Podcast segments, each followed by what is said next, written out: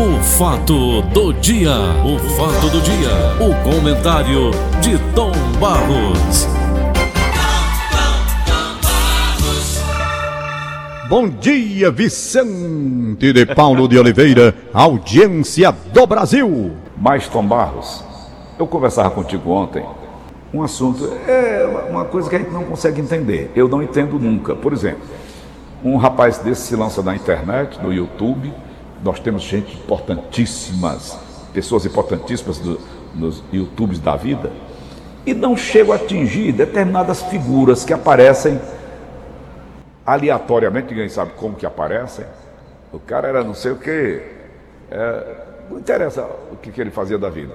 E de repente o cara estoura com 100 milhões de seguidores, 30 milhões de seguidores, 1 bilhão de visualizações de determinadas músicas. Tem um cantor aí que eu vou te rodar daqui a pouco, tu vai ver como é que, como é que pode. Você não consegue imaginar, a gente que gosta da boa música, como é que pode, como é que a gente pode imaginar, Tom Barros, é como é que essa pessoa consegue atingir um público que, pelo menos é o que consta aqui, nas estatísticas. 128 milhões de visualizações, de seguidores e tal. Tom, eu tenho impressão, eu já vi uma matéria sobre isso, que isso é lavagem de dinheiro, tanto do YouTube como dos Facebooks da vida, dos Instagrams. Como é que você analisa isso, Tom? Eu não vi falar nada sobre lavagem de dinheiro disso, não. Certo. Não vi, honestamente. Nunca ouvi falar nisso. Agora, o que eu vejo através de comentários com pessoas que entendem do assunto hum. é que muitas vezes o número de visualizações, de seguidores, não sei de quê, porque tudo fica registrado, né, Paulo? Tudo fica registrado. Se hum. você tem tantos mil seguidores, aparece lá. A questão, segundo eu soube de pessoas que entendem dessa área, eu não posso falar com segurança, vou apenas fazer uma referência. Que há aquelas pessoas que compram esse tipo de seguidores, não sei como é. Aí tudo bem, você compra e aparece lá, mas tem que aparecer, tem que ser registrado.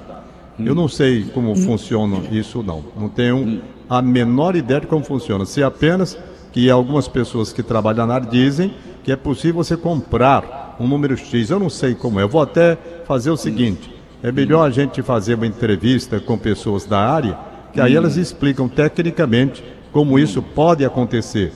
De você ir comprar para fazer um registro de tantas visualizações, de tantos seguidores, sem que você tenha isso. Você adquire. Como você adquire? Como é que é feita essa compra, se possível for? É uma hum. coisa que a gente tem que analisar. Verdade é que de repente você tem razão, aparece uma pessoa que ninguém nunca ouviu falar o nome, com um milhão de seguidores, né?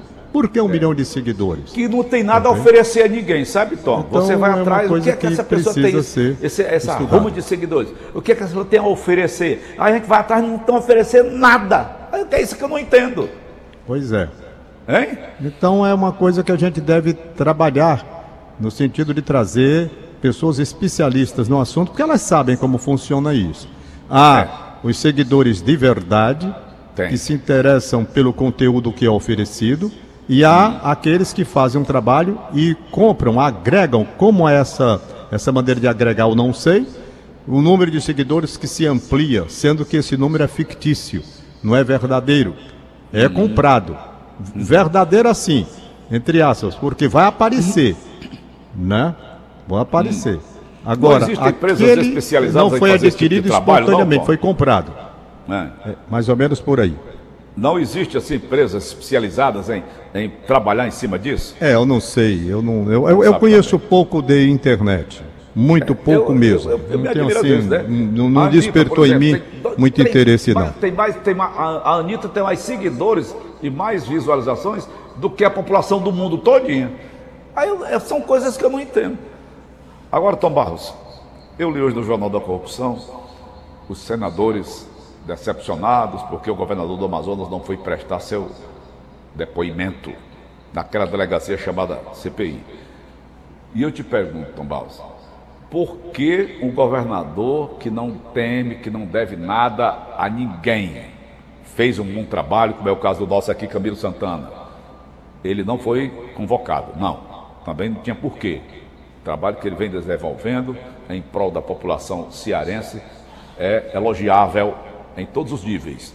Aí eu te pergunto, aqueles que foram convocados, que entraram na justiça para não irem lá, você não acha que eles têm algum rabo preso, não, Tom Barros? Rapaz, tem duas situações, né? Vai. Duas situações. Se você quer realmente esclarecer, hum. você não precisaria nem ser intimado, convocado, chamado, seja lá o que for. Você vai dizer, pai, me bote aí que eu vou dizer tudo que tem aqui, vou prestar conta. Porque dinheiro é uma coisa que você. é matemática, né? Hum. Quanto foi que você recebeu? 10 mil reais. Hum. Foi que você gastou? 10 mil reais. Onde foi que você gastou? Está aqui as notas. Pronto.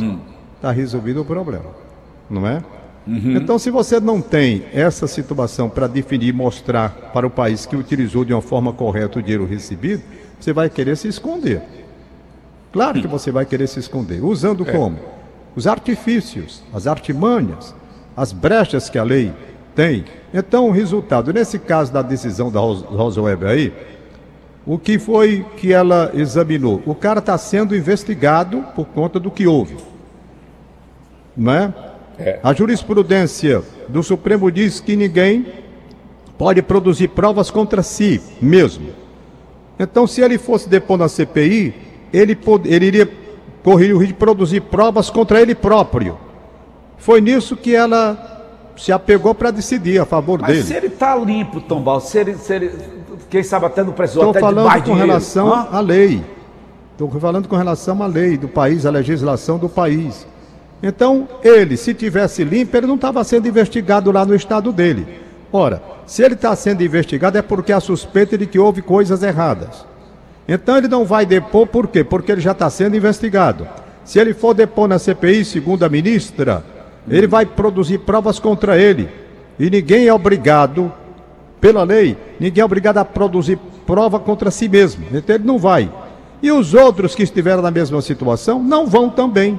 Então isso daqui esvaziou, esvaziou total aquela proposta dos governistas que queriam que os governadores fossem eh, investigados também fossem prestar eh, eh, contas lá na CPI. Entendeu?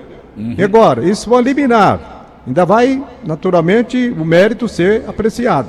Mas eu não acredito que mude muita coisa, não, não vai mudar nada. Não vai mudar nada. Desde o começo já se sabia que os governadores teriam meios jurídicos para contestar a convocação, o chamado, inclusive é, dentro do aspecto constitucional. Certo? Desde o hum. começo. Tem competência para chamar governador? Tem, não tem? Começa a discussão. Então, do direito sempre é assim: cada um olha, pega a lei, olha, interpreta, pode, não pode. Isso já se, já se sabia antecipadamente que iria acontecer. Entendeu? Não é simplesmente com o caso do Amazonas, não. Com os demais também. Cada um vai se proteger, não vai. Você está coberto de razão quando diz: quem não deve, não tema. Não teme. É. Não é? Quem não e deve, não teme. Se ele estivesse passando alguma necessidade financeira por conta disso, então também, não seria uma boa para ele, não é, Tom Barros? O quê? Se ele tivesse apresentando, está aqui, no meu estado não foi, aconteceu isso, isso, isso, por falta de dinheiro, por falta disso, falta daquilo. Está entendendo? Eu estou entendendo. Mas é assim que funciona a coisa, né? Ele se protegeu, argumento jurídico, e está aí, liminar concedida. Eu acho que não vai ninguém mais.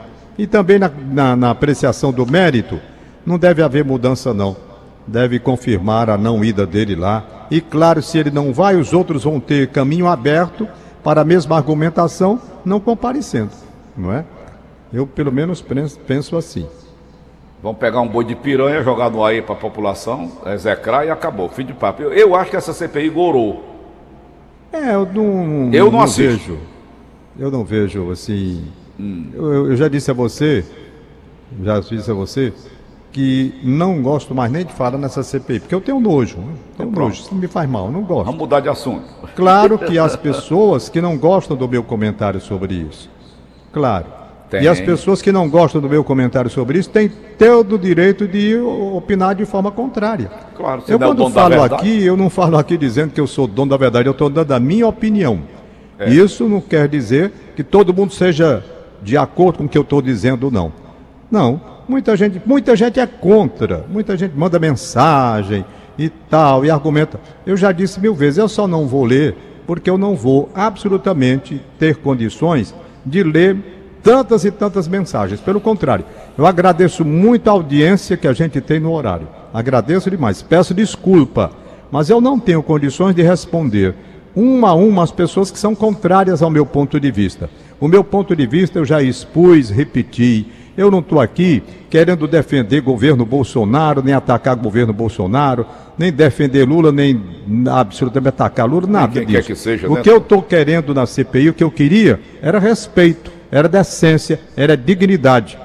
Entretanto, eu vejo torturas mentais acolá, o sujeito é exposto a uma situação de uma pressão tão grande que o sujeito fica numa inquisição de forma desrespeitosa. As palavras que usam lá é mentiroso, é covarde, tudo que é. Isso não, é um ambiente, é um ambiente tóxico, apodrecido, apodrecido pela origem, é o que eu tenho dito. Quanto à necessidade de se apurar, eu nunca fui contra. Se a CPI fosse uma CPI constituída por outras pessoas de conduta libada e que não quisessem fazer política e sim fazer justiça, apurar quem é culpado, quem não é, mas não, eu estou vendo fazer política e como é que eu vou concordar? Não me interessa, absolutamente. Digo que há uma indecência ali dentro, sabe? É uma visão que eu tenho. Quem tem opinião contrária, eu respeito. Que tenha. Claro, há pessoas que acham que está corretíssima, tudo aquilo é correto, que foi correto contra fulano, tudo. É assim. Bom, é uma cabeça, uma sentença, é uma opinião e eu respeito profundamente. Eu não vou é bater boca. Não vou bater boca. Não, porque. Não, eu estou dizendo meu ponto de vista. Não, não concordo. Pronto, ok, fim de papo. Não concordo. Você não é obrigado a concordar. Pelo contrário, você tem toda a liberdade para dizer o que quiser, que eu estou errado, que eu estou equivocado, que eu sou puxa-saco de fulano, puxa-saco de Beltrano. É o direito seu. Já me chamaram de tudo, de, de, de, de esquerdista, enru- não, era petista enrustido. Já me chamaram. Depois, já sou de direita. Afinal de contas, cada um pensa aí, diz o que quer. Eu não estou ligando para nada, até porque eu sei que eu detesto essa situação de radicalização. Eu não gosto, todo mundo sabe disso. As extremas, quero distância, porque os extremistas, eles, estão, eles são cegos. Eles não enxergam nada. Os extremistas, aquele vê uma areia e quer obrigar o sujeito de que aquilo é água. Os extremistas são assim, então eu não quero. Eu dou minha opinião, as pessoas discordam ou concordam e pronto, terminou. Aí cada um, hoje, quem quiser dar sua opinião, não precisa outra coisa senão ter um canal no YouTube ou então através de, de, de, de- dessa, dessas plataformas que são oferecidas. Você vai lá, escreve seu ponto de vista, não é? Pronto, qual é o problema? Bom, você discorda de mim, ótimo, beleza. Eu estou de acordo, é um direito seu, é a liberdade, beleza pura. Então você tem meios na internet hoje para escrever o que você quiser. Os próprios jornais oferecem na página de opinião, onde você pode escrever e colocar lá seu ponto de vista. E eu não vou contestar, não. Leio o seu ponto de vista, posso gostar ou não, como vejo. Eu todo dia, Paulo, eu leio muita gente aqui, comentaristas do sul, do norte, de todo canto. Eu vou aqui fazer uma seleção, não é?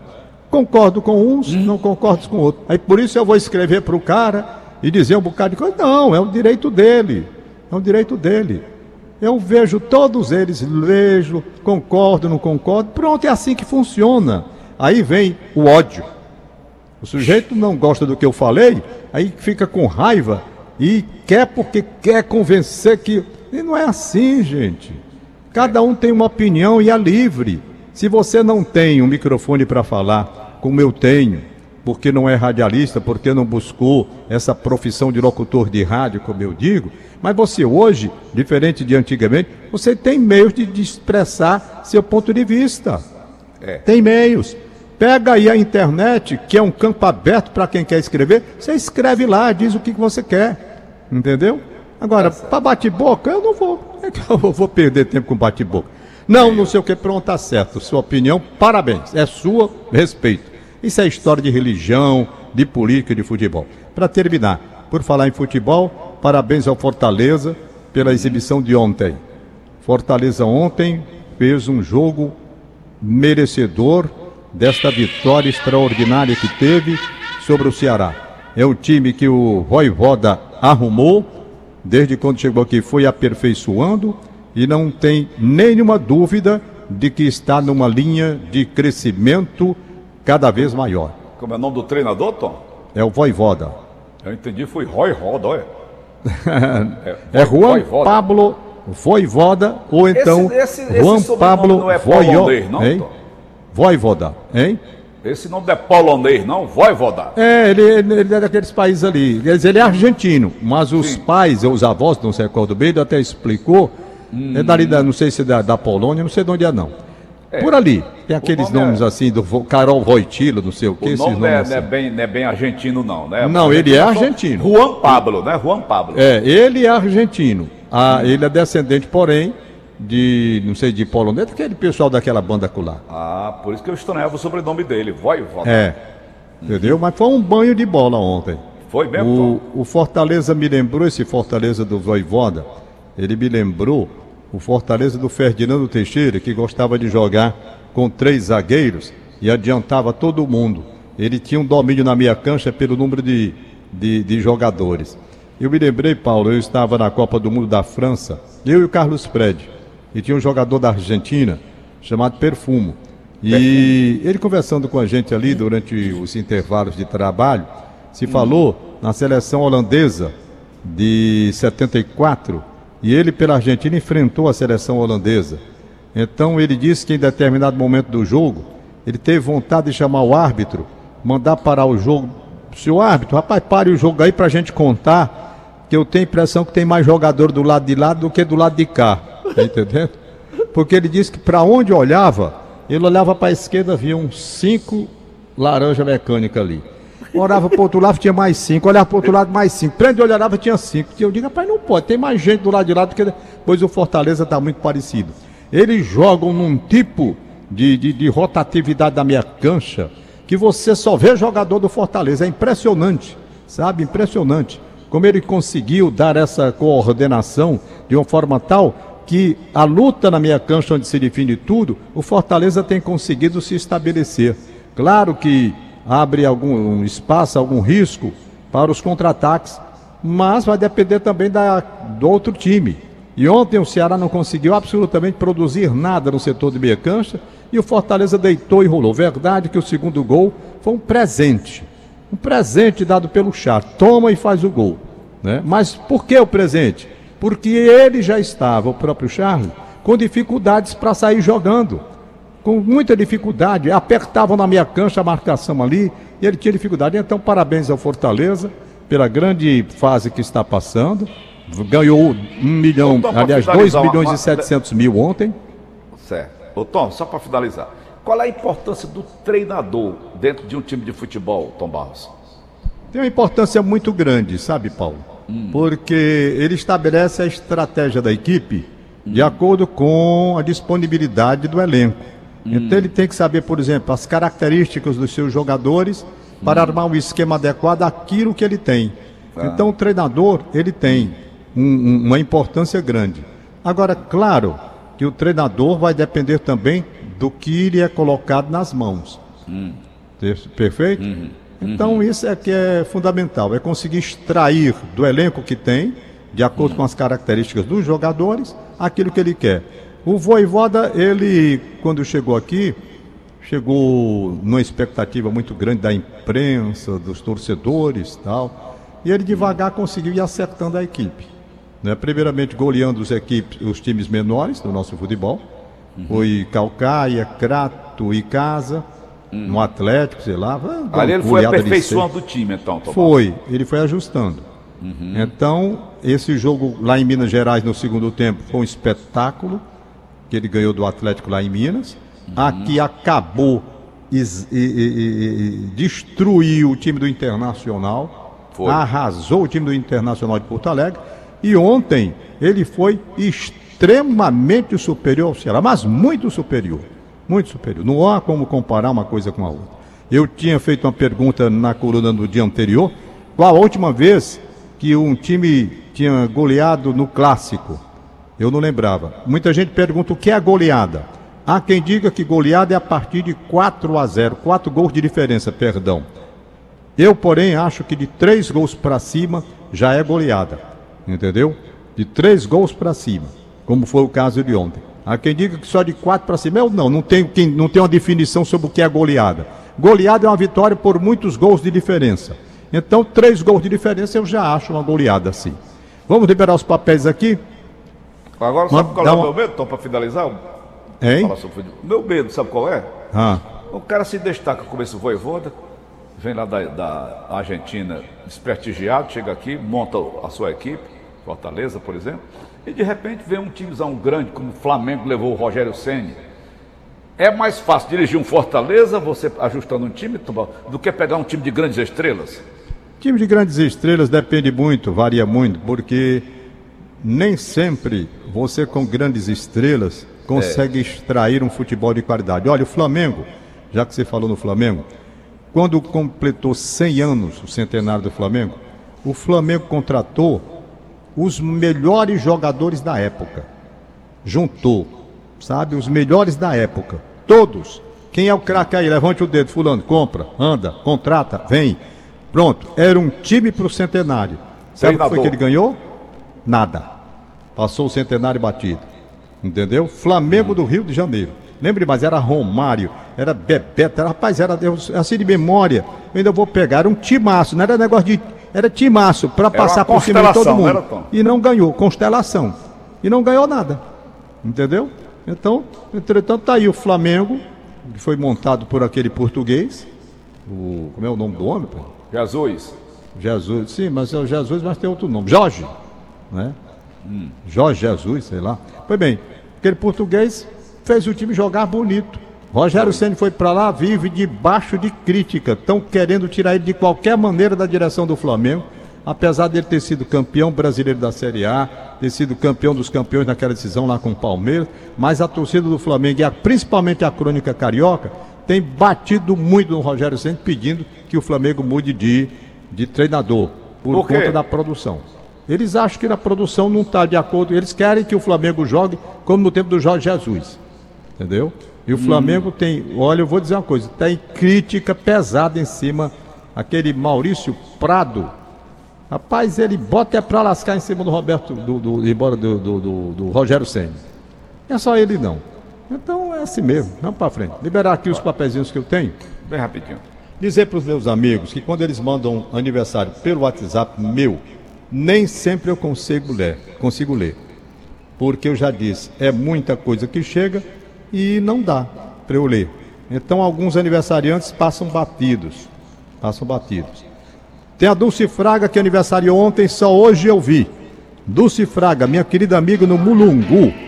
Aí o um abraço da Salete, Maria das Dores, Maria do Carmo, meus amigos, suas irmãs aí no alto da Serra do Mulungu, ouvindo a gente. Parabéns, desculpa o atraso de um dia, mas é porque eu só vi agora.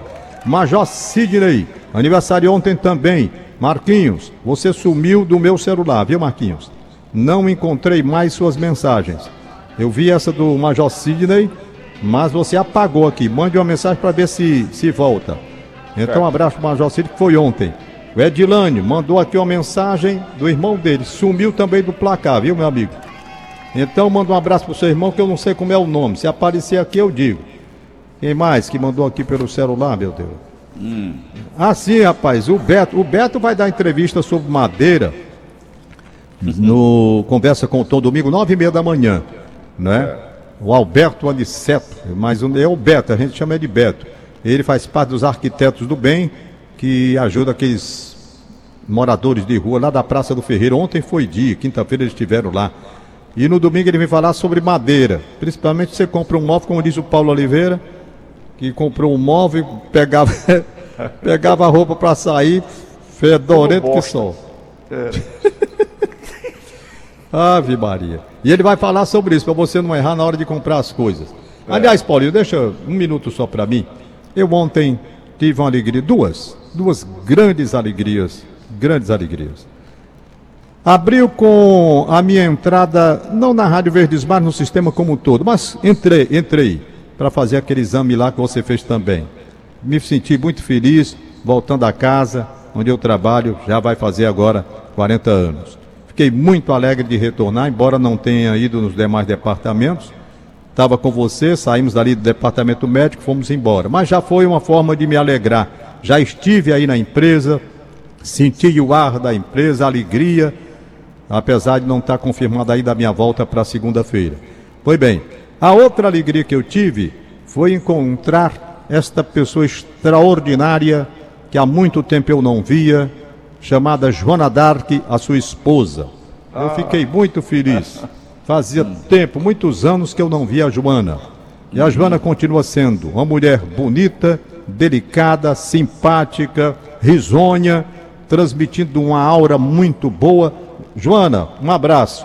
Paulinho só é o que é por causa de você. Porque se não fosse você, eu vou me calar aqui, não vou dizer nada não. Vou deixar pro livro que eu vou escrever sobre a vida hoje ela me dele. deu um Aí eu cagaço boto é pra rasgar. Já hoje ela me deu um cagaço aqui. Foi que ela disse, Paulinho? Não, que eu tava falando que não sei quem pegou Covid. Eu digo, nem se preocupe que vaso ruim não se quebra. Ela disse, "Que isso não. Ai, meu Deus. Voltou aqui do, do Edilânio. Ele mandou outra. Aqui é Edilânio Benevides. O aniversário do meu irmão Edilberto Benevides. Ela é desse jeito. Parabéns pra ele. Como é, Paulo? A Joana é daquele jeito o tempo todo, né, bicho? É. Por isso que É não perde boa. aquela aura bonita Muito ela tem. simpática, muito alegre. Não, Não é verdade? não deixa de ser bonita, né, Tom Bastos? A velhice pode chegar. É. Já dei o presente Pois dela hoje, de namorados. Aniversário do Manuel dos Santos Ferreira, 74 anos. Dei Morando em Belém do Pará. Viu, Tom? e um dos acionistas da Aço Cearense, empresa de ferro. Eu, Dei- Sandra, desejo muita felicidade e paz.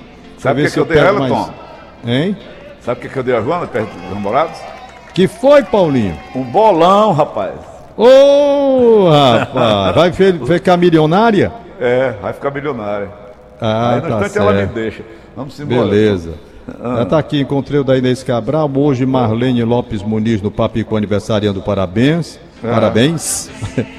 João Batista Frota do Antônio Bezerra, parabéns. Parabéns. Edmar Rocha no João 23, parabéns. Não é? Uhum. Deixa eu ver mais quem tem aqui. Eu acho que só. Me perdoem aí se eu não encontrar. Pergunta se tem no zap da Verdinha. Tá certo. Nada. É, né? Na verdade, quem aniversário ontem foi o meu irmão Capitão Marcílio. Obrigado. É o Tá. Sidney. Por isso, Sidney, que o barquinho sumiu do meu radar aqui. Eu não sabia quem era. Então foi o seu irmão, Capitão Marcildo. Hoje é o dia Obrigado. da Marinha do Brasil, Tom. Hein? Hoje é o dia da Marinha do Brasil. É, rapaz. Cadê o, o- o- Já rodei aquela hoje, música? já rodei hoje. O Cis de Branco. Ah, já rodou cedinho. Pois é, Paulinho, então vamos, bom fim de semana para todos. Vê se a gente Ah, volta na domingo segunda, né, tem o Tom? Conversa com o Tom. E a Márcia Alcântara vai falar sobre vacinas, sobre imunidade, essas coisas que a gente tem que continuar. Tchau. Beleza, valeu. Acabamos então de apresentar. O fato do dia. O fato do dia. O comentário de Tom Barros. Na Estoque Equipamentos você encontra o melhor